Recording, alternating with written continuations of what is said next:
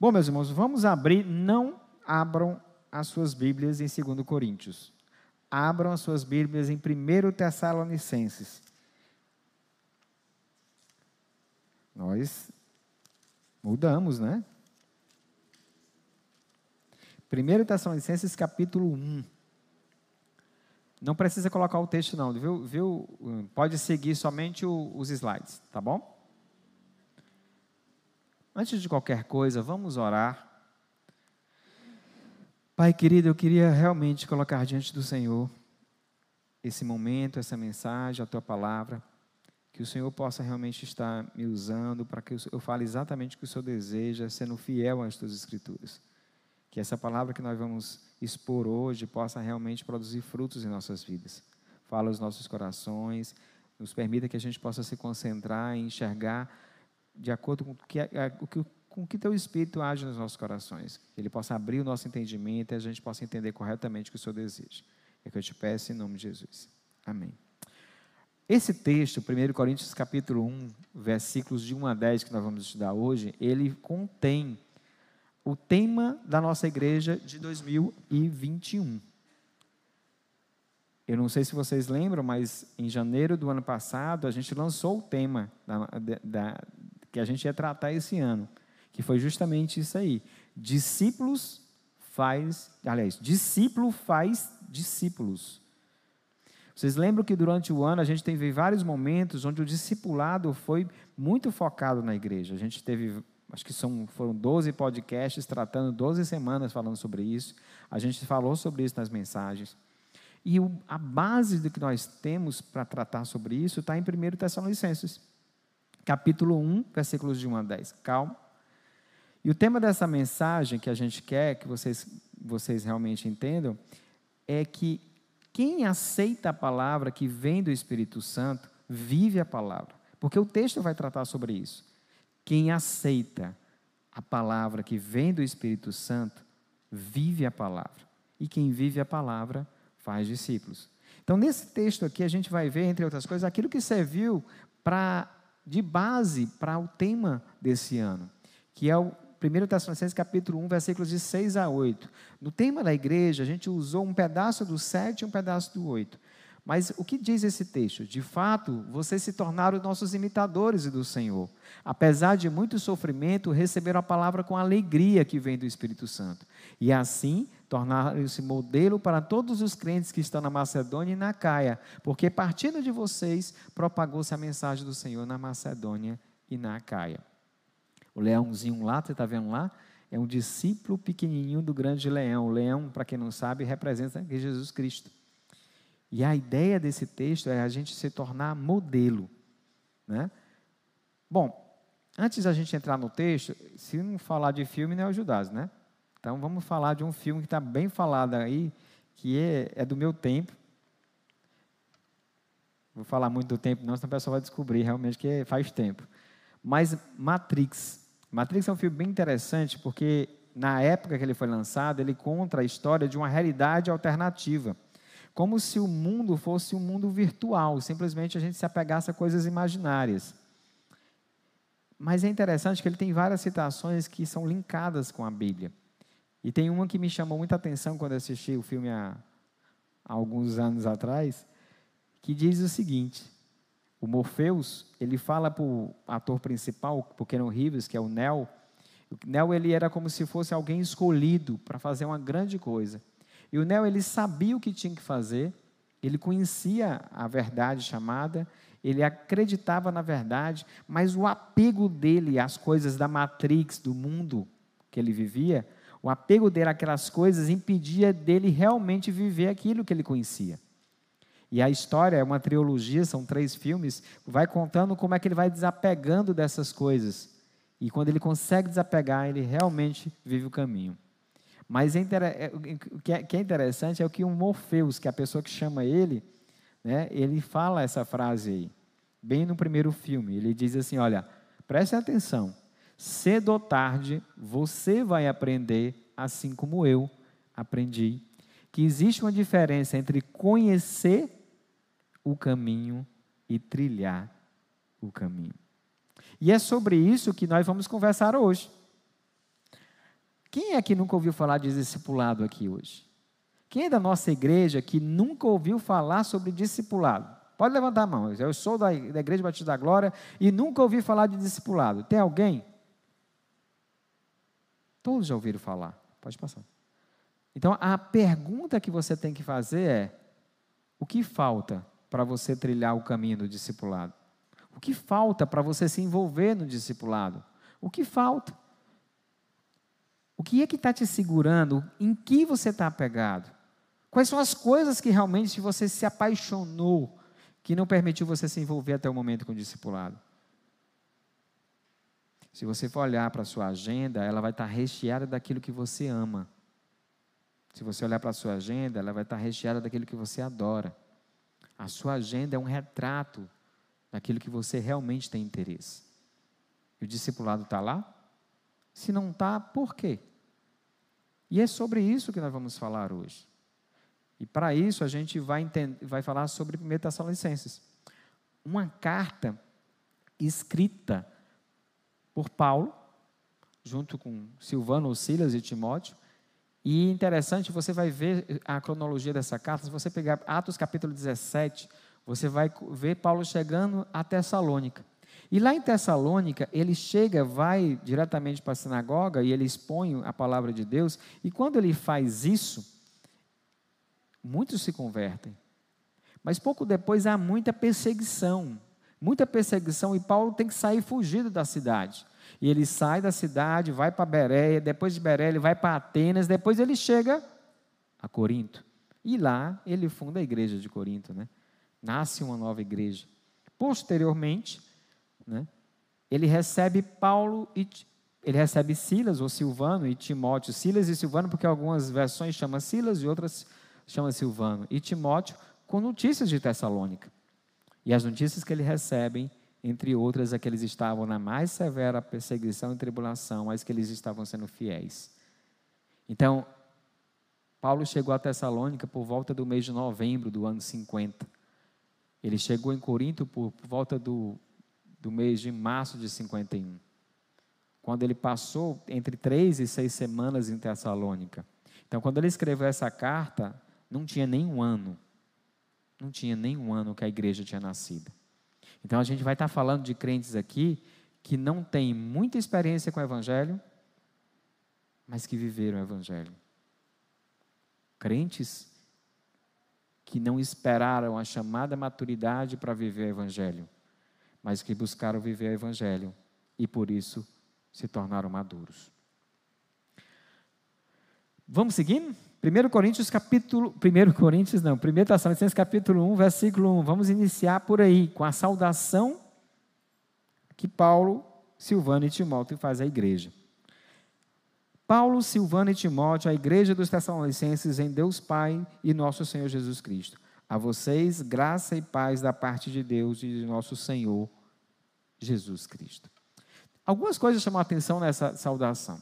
Primeiro, é, ele está escrevendo uma carta à igreja. Ele está escrevendo a carta para crente. E a gente percebe que, além de crente, ele dá algumas características daquela igreja, dos crentes daquela igreja, dos crentes que todos devem ter. Ele diz: a igreja dos Tessalonicenses em Deus Pai e no Senhor Jesus Cristo. Então, são pessoas que são filhas de Deus e servas de Cristo. Ele continua com a, a saudação que é, era muito comum na época, mas comum no meio onde você tinha crentes gentios e crentes judeus. Graça e paz. Ele junta as duas saudações em uma só. Então era uma igreja formada tanto por judeus que se converteram, como não judeus que também se converteram. E o propósito dessa carta, quando nós estudamos em 2019, a gente lembra bem que era encorajar os irmãos, no meio das tribulações, a perseverarem na conduta cristã que honra a Deus. Porque quando Timóteo chegou mais Silvano, ele disse: a igreja está sendo perseguida. Eles têm passado por tribulação, mas eles têm honrado o Senhor. Então a ideia da carta era mostrar para ele, aliás, encorajá-los a permanecerem firmes.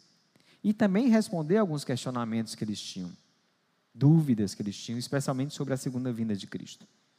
Bom, a pergunta que você precisa fazer a partir daqui é: você também é crente, você também é convertido, então você também é filho de Deus e você é servo de Cristo.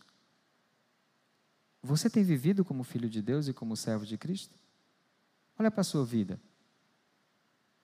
No que é que você vê na sua vida que demonstra que você é filho de Deus e que o Senhor da tua vida é Jesus? O que é que você tem feito por causa do senhorio de Jesus na sua vida e o que você não tem feito? Porque a característica do que Paulo está colocando de quem é filho é alguém que age como filho de Deus. Porque o filho vai agir de acordo com aquele a que ele pertence. Mas não é só isso, ele é servo de Cristo. Então ele também age como servo. A gente está falando, vai falar muito sobre discipulado hoje. E Jesus Cristo, quando ele foi ascender os céus, você vai ver em Mateus capítulo 28, que ao ascender os céus, ele, os discípulos estavam lá, e ele podia ter falado muita coisa. Mas ele disse: vão o melhor. E quando vocês forem, por onde vocês forem, façam discípulos. Se você é servo de Cristo, se Ele é teu Senhor, a pergunta é: por que você não tem cumprido essa ordem? Por que você não tem se envolvido no discipulado? Por quê? Eu não tenho como responder, mas você tem. O que, que você tem amado mais do que isso? Quando a gente lançou essa, esse tema para esse ano, como você estava quando foi lançado? O que mudou? De janeiro de 2021 até dezembro de 2021, olha para a sua vida, olha para a sua vida em termos de discipulado, de envolvimento no reino. O que mudou? A gente está começando a chegar ao final do ano, daqui a pouco é 2022, passou-se mais um ano, e aí? Quantas mensagens você ouviu? Quantos podcasts, quanto falaram no seu encontro de célula, quanto falaram com você sobre discipulado, sobre se envolver no reino, o que mudou? Meus irmãos, eu não estou falando isso para que você fique triste por não ter mudado nada. Eu estou falando isso porque o tempo de mudar é agora. Mais um ano vai começar. Mais uma expectativa vai gerar no seu coração. Não planeje só a mudança. Comece a fazer, porque foi isso que essa igreja fez. Vamos ver aqui o, o versículo 2 e 3. Sempre damos, damos graças a Deus por todos vocês, mencionando-os em nossas orações.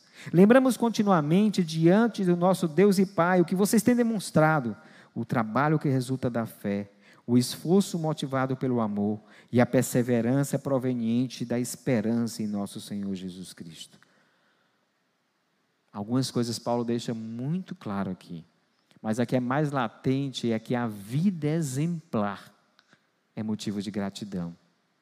Fé, amor e esperança são a base de um viver exemplar. Fé, amor e esperança. Se você não tem mudado, talvez você não tenha atentado para essas três coisas que Paulo vive falando nas suas cartas: fé, amor e esperança. Sempre damos graças a, a Deus por todos vocês. Orar. Orar pelas pessoas que estão na sua célula. Orar pelo seu discipulador. Orar pelo seu discípulo. Orar pelos seus pastores. Orar pelas pessoas que te rodeiam. Paulo fazia isso. Ele diz: Olha, sempre damos graças por todos vocês. Mas em relação aos Tessalonicenses, ele deixa uma coisa muito clara. Ele dava graças a ele pelo exemplo tinham, pelas atitudes. Sabe por quê? Porque vida exemplar é motivo de gratidão. Vida exemplar é motivo de louvor. Vida exemplar é motivo de agradecer a Deus. Você agradece a Deus por muitas coisas, eu tenho certeza. Você agradece a Deus quando você às vezes recebe um aumento no, no, seu trabalho, quando você é promovido, quando você faz um bom negócio, quando Deus te providencia algo bom na sua vida em termos de finanças, quando você recebe um filho, mas eu queria te dizer que a tua fidelidade, a fidelidade dos teus irmãos, é motivo de gratidão ao Senhor. Eu queria te falar que é motivo de gratidão você ser fiel.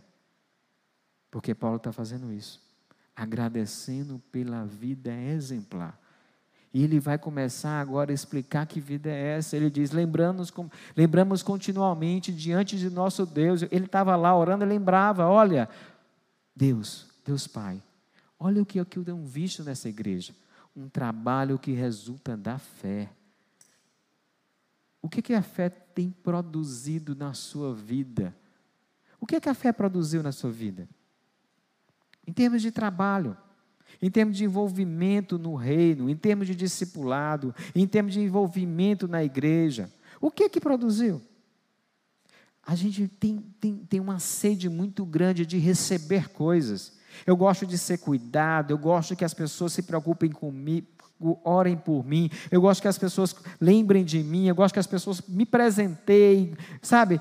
No momento difícil esteja comigo, no momento alegre esteja comigo, mas a pergunta é: o que é que você tem produzido no reino? Porque o agradecimento de Paulo aqui é pelo que eles estavam fazendo.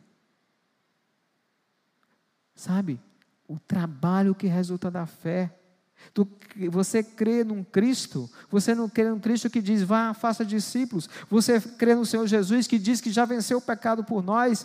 O que, que isso tem produzido na sua vida? Qual a importância disso? O que é que a fé produziu nesse momento em você, na sua vida? Porque naquela igreja, ela produziu muito trabalho.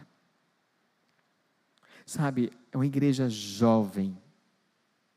Então, eles não usaram como desculpa, não, eu me converti não tem nem um ano. Eu me converti faz tão pouco tempo, então eu não posso evangelizar, eu não posso cuidar de ninguém, eu não posso fazer nada. E a gente vai perceber que eles não ficaram presos em Tessalônica, que o exemplo deles espalhou-se. Porque quando você começa a trabalhar para o reino, começa a se envolver no discipulado, você não se contenta em fazer só o que você pode fazer. O esforço motivado pelo amor. A gente acabou de ver, a gente está estudando em 2 Coríntios, capítulo 8 e capítulo 9 de 2 Coríntios. E lá Paulo diz assim: que as igrejas da Macedônia debaixo da mais severa tribulação, procuraram ele porque queriam ajudar os irmãos da Judéia e Jerusalém. Sabe que igreja era essa? Essa aqui. Macedônia, onde ficava Filipenses e, e, e Filipos e Tessalônica. Lembra do mapazinho lá? Você vai lá, Macedônia, Bereia e chega em Corinto. Essa igreja aqui, que estava debaixo de, de, de, perseguição, passando por tribulação, uma igreja pobre, pessoas pobres estavam nessa igreja. Pois essa igreja aqui amou. E um amor tão intenso que eles não quiseram ajudar somente o que eles podiam, eles ajudaram com mais do que eles podiam. Uma igreja jovem, uma igreja que não ficou esperando aprender, aprender, aprender, aprender, aprender para poder se envolver no reino. Não! Ela se envolveu no reino. E aí ela amadureceu. Trabalho, esforço e perseverança. Como é que você começou 2021? Animado com o teu ministério, animado com o discipulado, animado porque você estava lutando contra o pecado firme. De repente você parece que fraqueja. Parece que você não. Ah, mas será que vai dar certo? Ah, mas será que dá? Pois essa igreja aqui não. Perseverava, continuava, não desistia, porque a esperança em Cristo fazia com que eles avaliassem o seu ministério olhando para o Senhor e não olhando para o lado.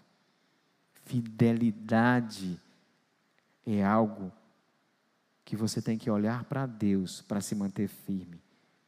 Se você for lembrar dos evangelhos, quando, lembra quando a gente estava estudando Marcos?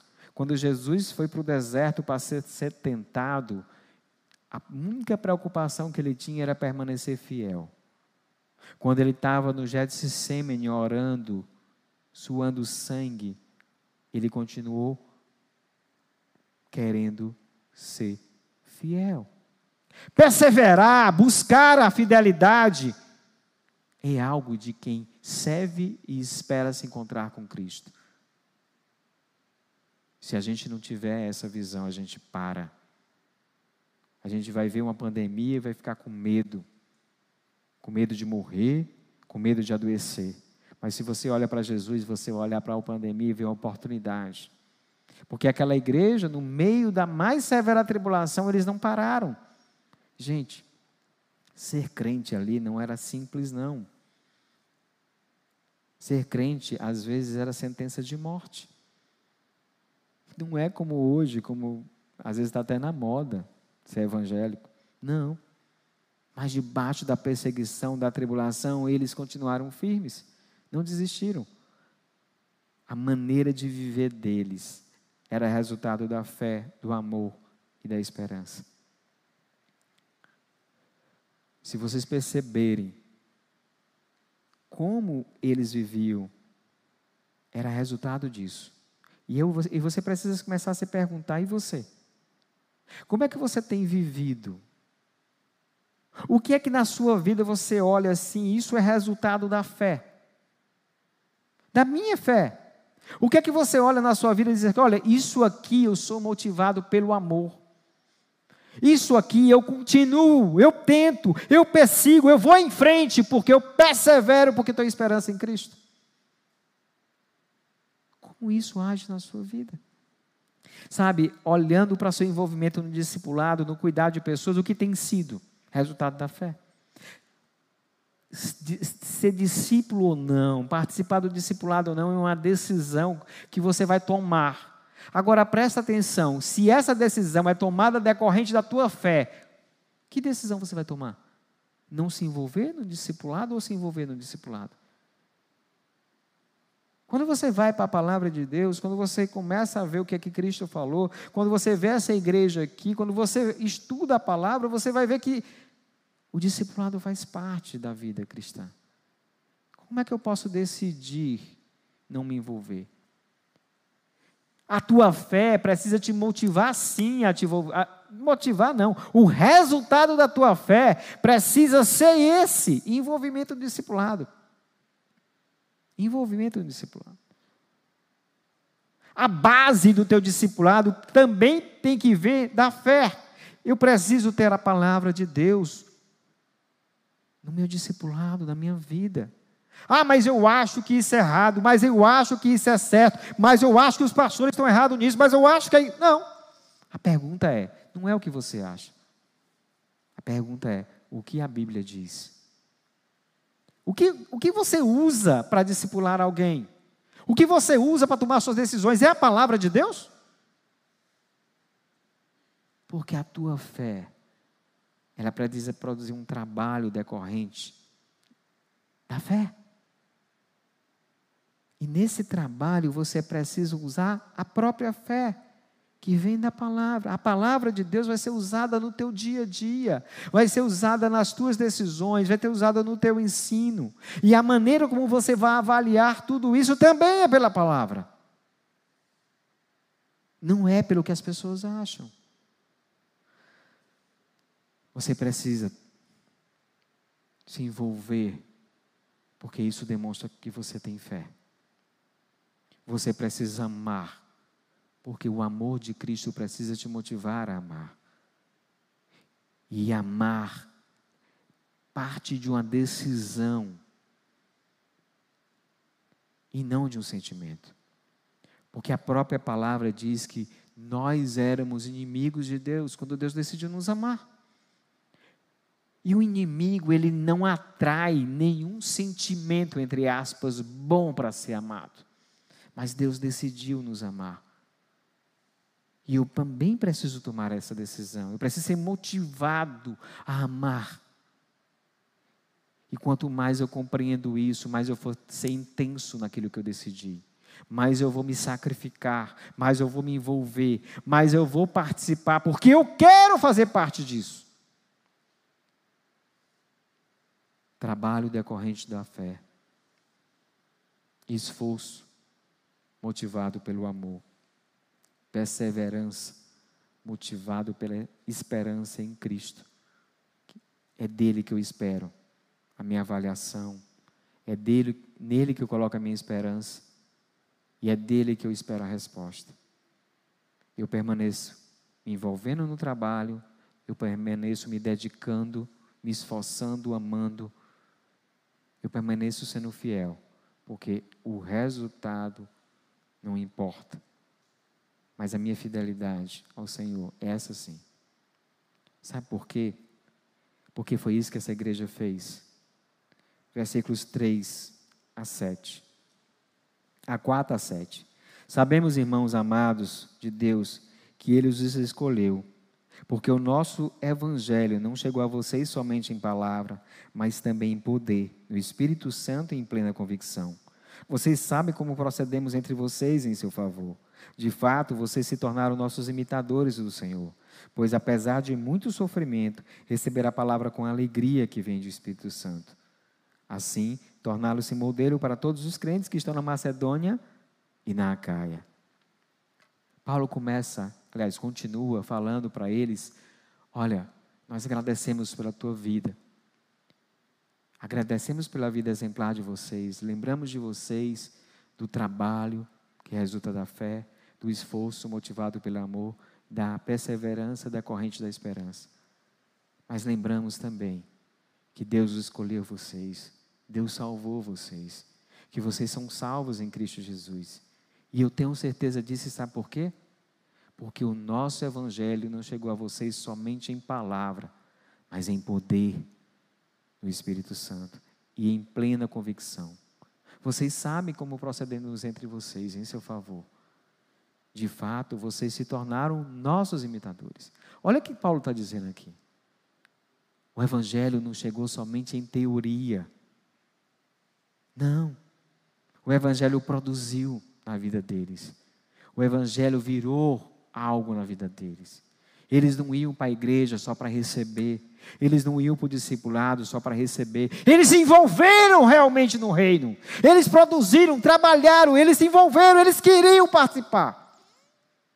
Não foi simplesmente conhecer a palavra, eles trilharam o caminho da palavra. Eles estavam lá, eles queriam participar. E eles tinham motivo. A gente vai ver um pouquinho mais depois para não fazer isso. Porque a situação não era um simples. Eles permaneceram decididos. Olharam para Paulo, viram o procedimento de Paulo e o exemplo do discipulador deles, do pastor deles, motivou eles a fazer como eles. Às vezes a gente convive numa célula e tem pessoas que são fiéis ao Senhor, dedicadas, e tem outras que não. De quem você realmente se aproxima?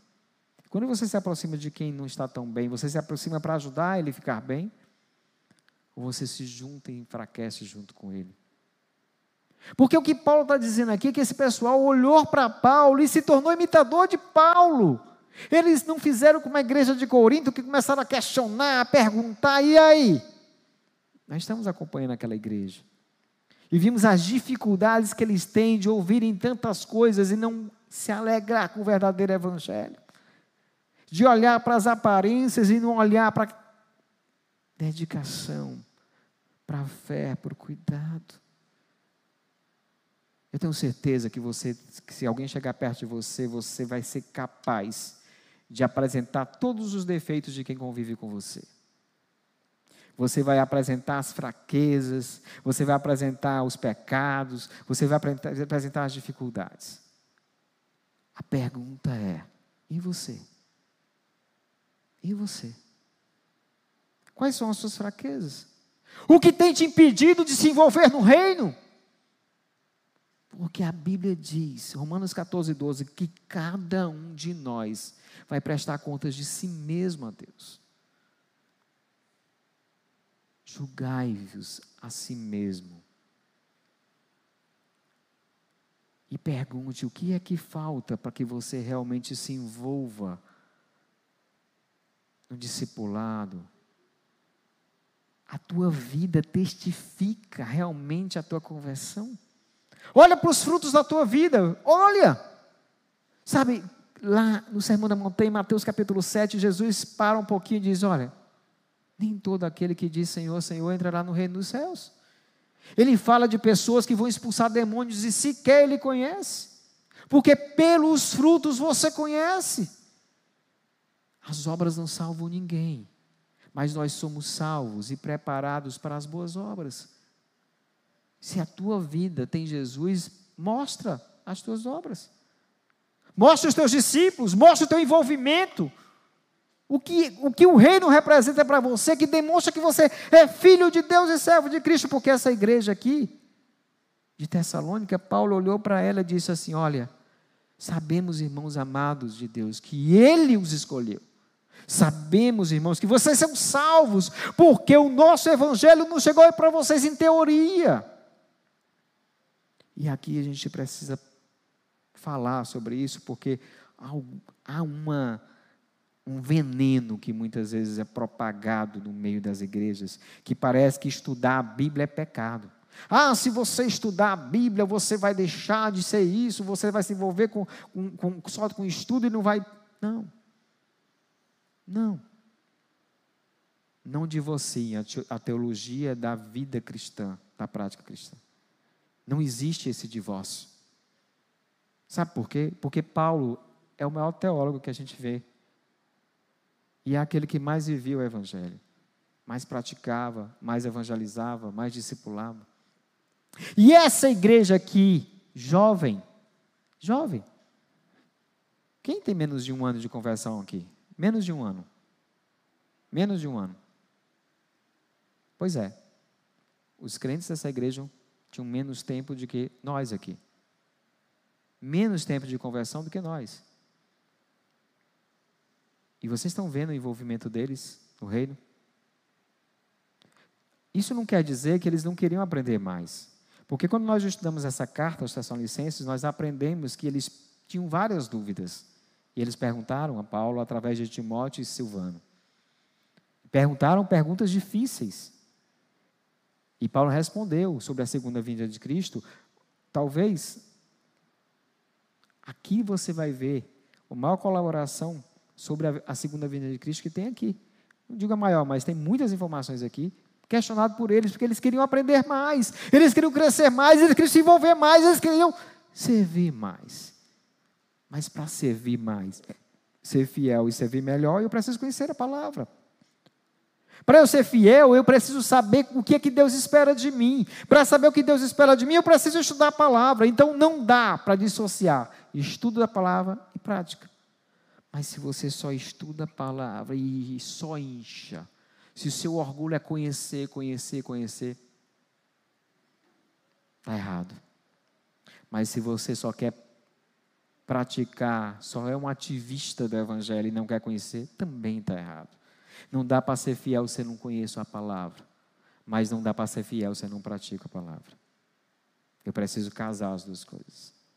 E essa igreja é muito clara que eles faziam isso, porque o nosso evangelho não chegou a vocês somente em palavra, mas também em poder do Espírito Santo, em plena convicção.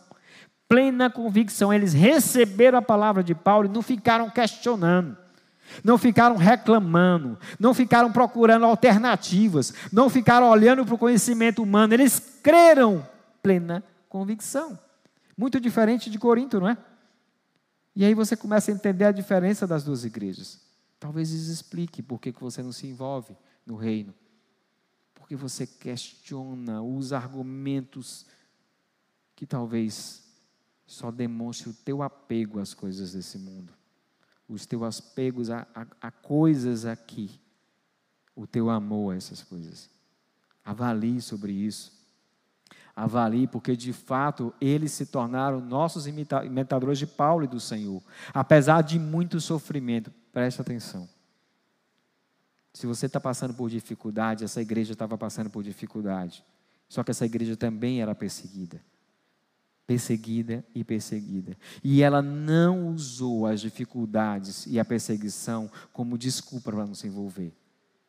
Na verdade, eles enxergaram como oportunidade, porque eles se envolveram mais e mais. de fato, vocês se tornaram nossos imitadores do Senhor, apesar de muito sofrimento, receber a palavra com alegria que vem do Espírito Santo.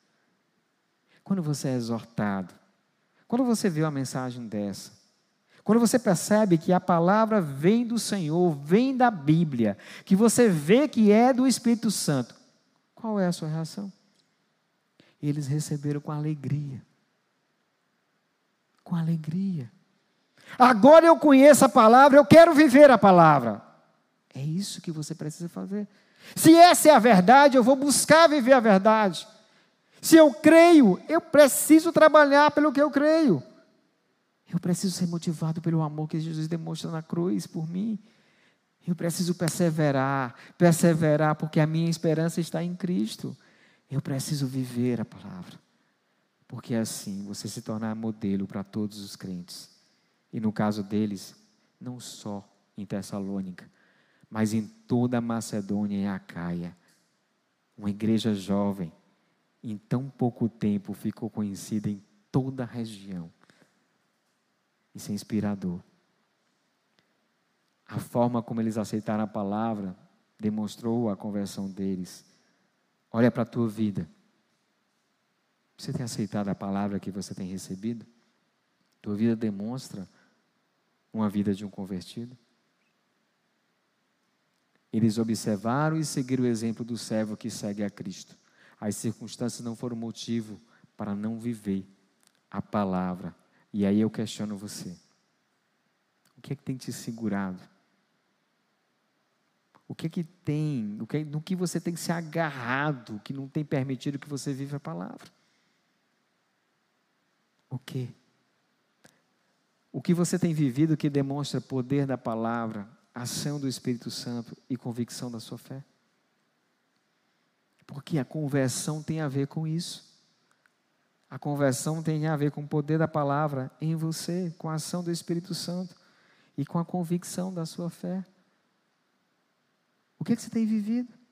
Ou você vai para a célula esperando ser cuidado, você quer só ser discipulado, você quer que alguém cuide de você, cuide, cuide, cuide, cuide, cuide. Peraí. Essa igreja, ela olhou para Paulo, ela imitou Paulo e ela se tornou modelo. Discípulo faz discípulos. Você precisa começar um discipulado, dizendo para o seu discipulador assim: Eu quero discipular, eu quero fazer discípulos, eu quero me tornar um imitador de Cristo, eu quero ser como Paulo, eu quero, eu quero que o Evangelho, através de mim, saia dessa cidade, saia dessa igreja, se espalhe.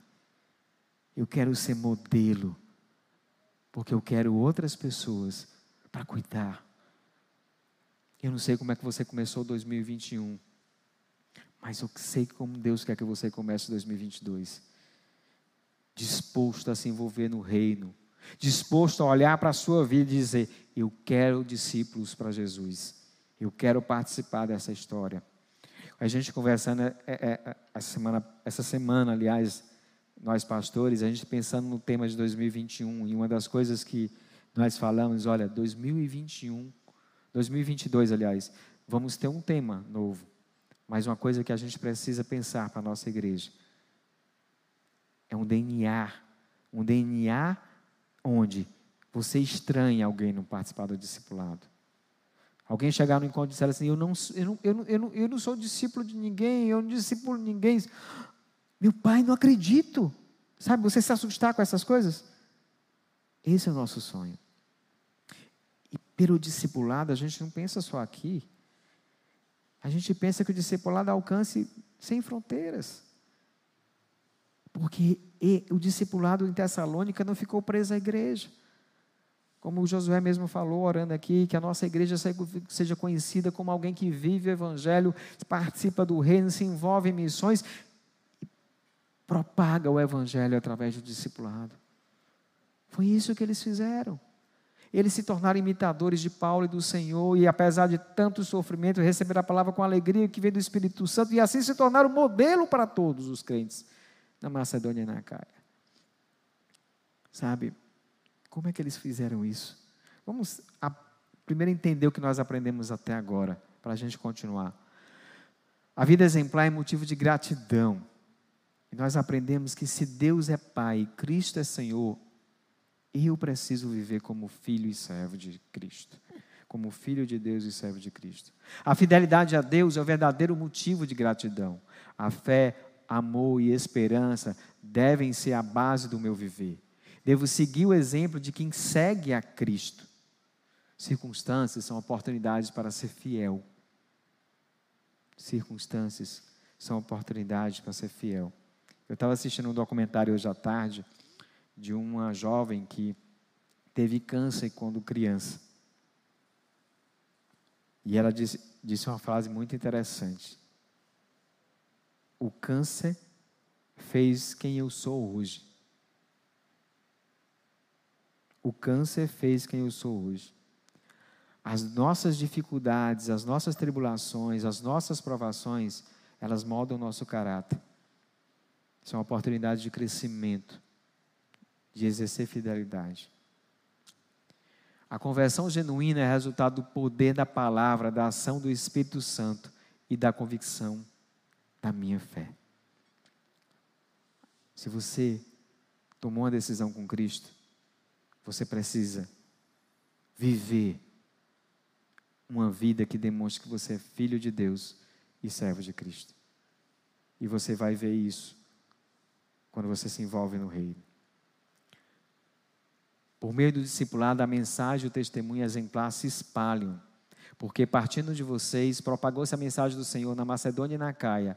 Não somente isso, mas também por toda parte, tornou-se conhecida a fé que vocês têm em Deus. O resultado é que não temos necessidade de dizer mais nada sobre isso, pois eles mesmos relatam de que maneira vocês nos receberam, como se voltaram para Deus, deixando os ídolos a fim de servir ao Deus vivo e verdadeiro. E esperar dos céus a seu Filho, a quem ressuscitou de morte Jesus, que nos livra da ira que há de vir. Não somente isso, mas também por toda parte tornou-se conhecida a fé que vocês têm em Deus. A mensagem do Senhor propagou-se. A fé ficou conhecida por toda parte. O resultado é que não temos necessidade de dizer mais nada sobre isso. Você já pensou? Alguém como Paulo chegar para você e dizer assim: olha, olhando para você, olhando para teu envolvimento no reino, por teu trabalho, o resultado da fé, por teu amor, por teu esforço motivado pelo amor, pela perseverança decorrente da esperança em Cristo. Quando eu olho para a sua vida e vejo que você tem trabalhado, se esforçado, perseverado, sabe o que é que eu tenho para dizer? Mais nada. Nada. Foi isso que Paulo disse. Eu não tenho mais nada a dizer, porque vocês têm feito aquilo que eu tenho dito para vocês. Quando vocês ouvem uma exortação do seu discipulador, quando ele usa a Bíblia para mostrar que você está errado, para mostrar como você deve agir, como você recebe? Você recebe realmente com alegria, aceita? Ou você fica chateado, reclama, você não quer, você não aceita de jeito nenhum? Talvez a tua reação explique porque você tem dificuldade tanto de crescer e mudar. Talvez as tuas reações expliquem porque você continua como o ano passado. Talvez a, a, a tua reação explique porque que você não cresce, não amadurece. A palavra de Deus ela é, é mais cortante do que uma espada de dois gumes. Ela discerne pensamentos. Ela muitas vezes não é fácil de ouvir. Mas eu te digo, a prática dela é que te leva à maturidade. E a prática da palavra é muito difícil praticar a palavra se eu não me envolvo na igreja, no reino, no discipulado. O que está muito claro aqui é que aquela jovem igreja não esperou maturidade para se envolver. Aquela igreja se envolveu no reino e amadureceu. Aquela igreja viveu o evangelho e cresceu. Aquela igreja parou de reclamar, parou de não aceitar, parou de questionar e aceitou a palavra. E quando ela começou a viver, ela cresceu, ela amadureceu, e aquela palavra, a fé delas, da igreja, se propagou.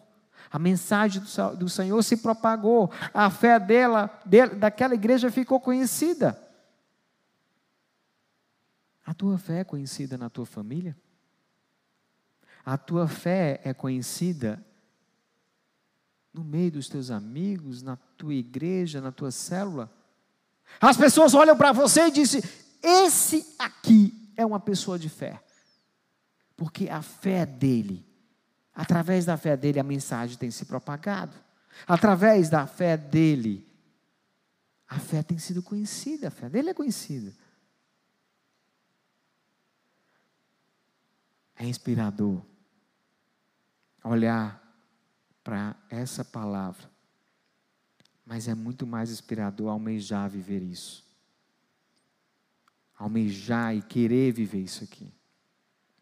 E você percebe claramente que eles chegaram aqui porque, ó, olha, olha o que, que Paulo diz no versículo 9.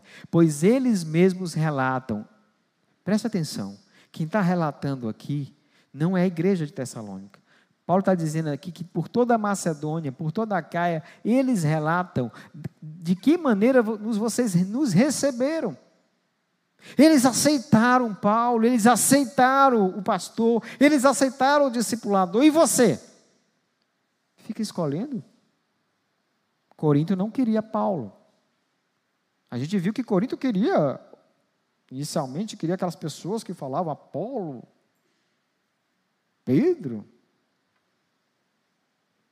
ou quem tinha muita oratória, ou quem, quem demonstrava poder, riqueza. Essa igreja não. Eles ficaram conhecidos pela maneira como eles receberam o pastor que Deus enviou para eles. Aquele que, aquele que levou a mensagem, a palavra, aquele que discipulou eles. Como você tem recebido o seu discipulador? Como você recebe o seu líder de célula? Você se junta a ele ou você trabalha contra ele? Trabalhar contra o líder de célula tem várias maneiras, inclusive não fazer nada. Inclusive não se envolver. Porque você bota mais peso sobre ele. Eu tenho certeza que se alguém chegar para você, você vai conseguir dizer todas as falhas do seu líder. Eu queria que você fizesse isso com você. Relatasse todas as suas falhas. E comece a tratar todas as suas falhas. Para que a sua fé ficasse conhecida, pelo menos em toda a sua célula para que a mensagem do Evangelho se propague através de você. Às vezes parece que o líder de célula tem que ser o único crente na célula. Na verdade, essa palavra aqui, a gente viu no início, foi para os crentes. Não foi para um líder. Essa palavra é para você que é crente. Não é só para, para líder. O líder também, como crente, precisa ouvir. Discípulo faz discípulos eles se tornaram modelos. A fé se propagou. Pois eles mesmos relatam da maneira que vocês nos receberam, como se voltaram para Deus, deixando os ídolos a fim de servir ao Deus vivo e verdadeiro. Sabe, não foi teoria. Eles ouviram a palavra, se arrependeram, largaram a idolatria e voltaram-se para o Senhor. Pastor, mas eu não tenho ídolos. Olhe para a sua vida onde você mais investe, possivelmente é ali que está o seu ídolo. Olhe para a sua vida, olhe para a sua agenda, olhe para as suas alegrias. O que, é que te dá alegria? O que, é que te dá prazer? O que te satisfaz? O que te deixa leve? Porque Paulo começou aqui no versículo 1, lembrando do exemplo, da vida exemplar deles. Sabe? Te dá alegria ser fiel? Ou te dá alegria quando alguém reconhece o que você faz? Te dá alegria ser fiel? Ou te dá alegria quando você chama atenção? Quando as pessoas gostam de você? Te dá alegria ser fiel, inclusive na hora de exortar alguém? Ou você prefere falar palavras doces em vez da verdade? Eles deixaram idolatria e adoraram o verdadeiro Deus. Por meio deles, a mensagem se espalhou. Discípulo faz discípulos. Eles aceitaram o discipulador e se voltaram para Deus. Eles aceitaram a exortação, aceitaram a mensagem e deixaram o pecado e se voltaram para o Senhor. Eles tinham esperança. Sabe por quê? Porque antes da mensagem, eles sabiam que estavam debaixo da ira de Deus, caminhando para o inferno. Mas agora eles podiam ter esperança e esperar dos céus o seu filho, a quem ressuscitou dos mortos, Jesus, que nos livra da ira que há de vir. Você tem noção do que Deus fez por nós? Nós estávamos destinados ao inferno. Qual é a gratidão? Qual é a, a motivação? Qual é a, o amor que isso tem provocado na sua vida? Você está satisfeito com o que você tem feito até o momento para o Senhor? Você está satisfeito com o teu envolvimento no reino, com o teu envolvimento no discipulado? Como eu disse, está começando um ano novo. O que você quer que seja diferente nesse ano? Como a esperança na salvação tem influenciado a sua luta contra o pecado e te motivado a discipular, espalhar a mensagem do Senhor? Como? O que é realmente que tem te motivado a se envolver no reino? A alegria das pessoas porque falam que você se envolve? As pessoas dizerem: olha, ou a certeza de que você vai se encontrar com Jesus, a certeza de que Ele te livrou da morte eterna é suficiente para te alegrar, para te motivar, para te fazer perseverar. Perseverar. Fidelidade é algo que agrada o coração de Deus, mas é algo que fortalece a nossa fé e nos leva à maturidade. O que chama mais atenção nessa igreja é porque eles receberam a palavra com alegria. E isso fez com que eles vivessem a palavra, porque eles viram que a palavra vinha do Espírito Santo. Isso fez eles fazerem discípulos. E o que nós aprendemos sobre, sobre discipulado é que quando você se envolve no discipulado, você propaga o Evangelho, você faz discípulos. Você testemunha a sua luta contra o pecado e testemunha a quem realmente você serve.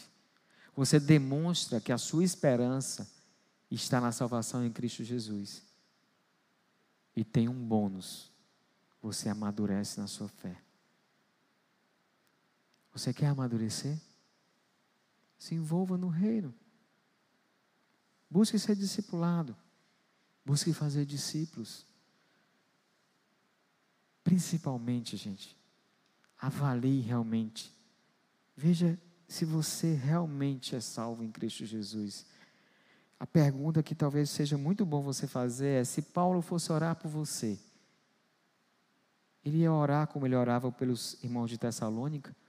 Ele diz assim: Senhor, eu louvo a Deus porque eles são salvos, porque ele é salvo em Cristo Jesus. Eu louvo a Deus porque eu olho para a vida dele e vejo um trabalho que decorre da fé. Vejo um esforço motivado pelo amor. Vejo uma perseverança que vem da esperança em Cristo. Eu olho para eles e vejo a mensagem se propagando através da vida deles. Eu vejo a fé deles conhecida onde eles vivem. Senhor, eu olho para eles e vejo eles andando contigo. Será que Paulo pode fazer essa oração por você? Se não, o que falta para você trilhar o caminho do discipulado? Que tal começar 2022 decidido a se envolver no reino, experimentar isso, sabe? Algumas coisas na vida você não tem como ensinar. E uma delas é ter experiências com Deus. E quando eu chamo de experiências com Deus, não é se sentir arrepiado, não é isso, nem tem nada a ver com isso. Ter experiências com Deus é andar com Deus, é fazer como essa igreja aqui. Uma igreja jovem que decidiu simplesmente ser fiel, recebeu a palavra que veio do Espírito Santo com alegria e viveu a palavra. Viva a palavra e você vai ter experiências com Deus. Você vai ser surpreendido pelo Senhor. E por último, quem vive a palavra faz discípulos. Faça discípulos. Você vai se surpreender com o que Deus vai fazer através da sua vida. Tenha esperança. Receba a palavra com a alegria que vem do Espírito Santo. E pela fé, se envolva no discipulado. Pelo amor, se dedique em cuidar de outros. Pela esperança em Cristo, persevere em tudo, inclusive na luta contra o pecado.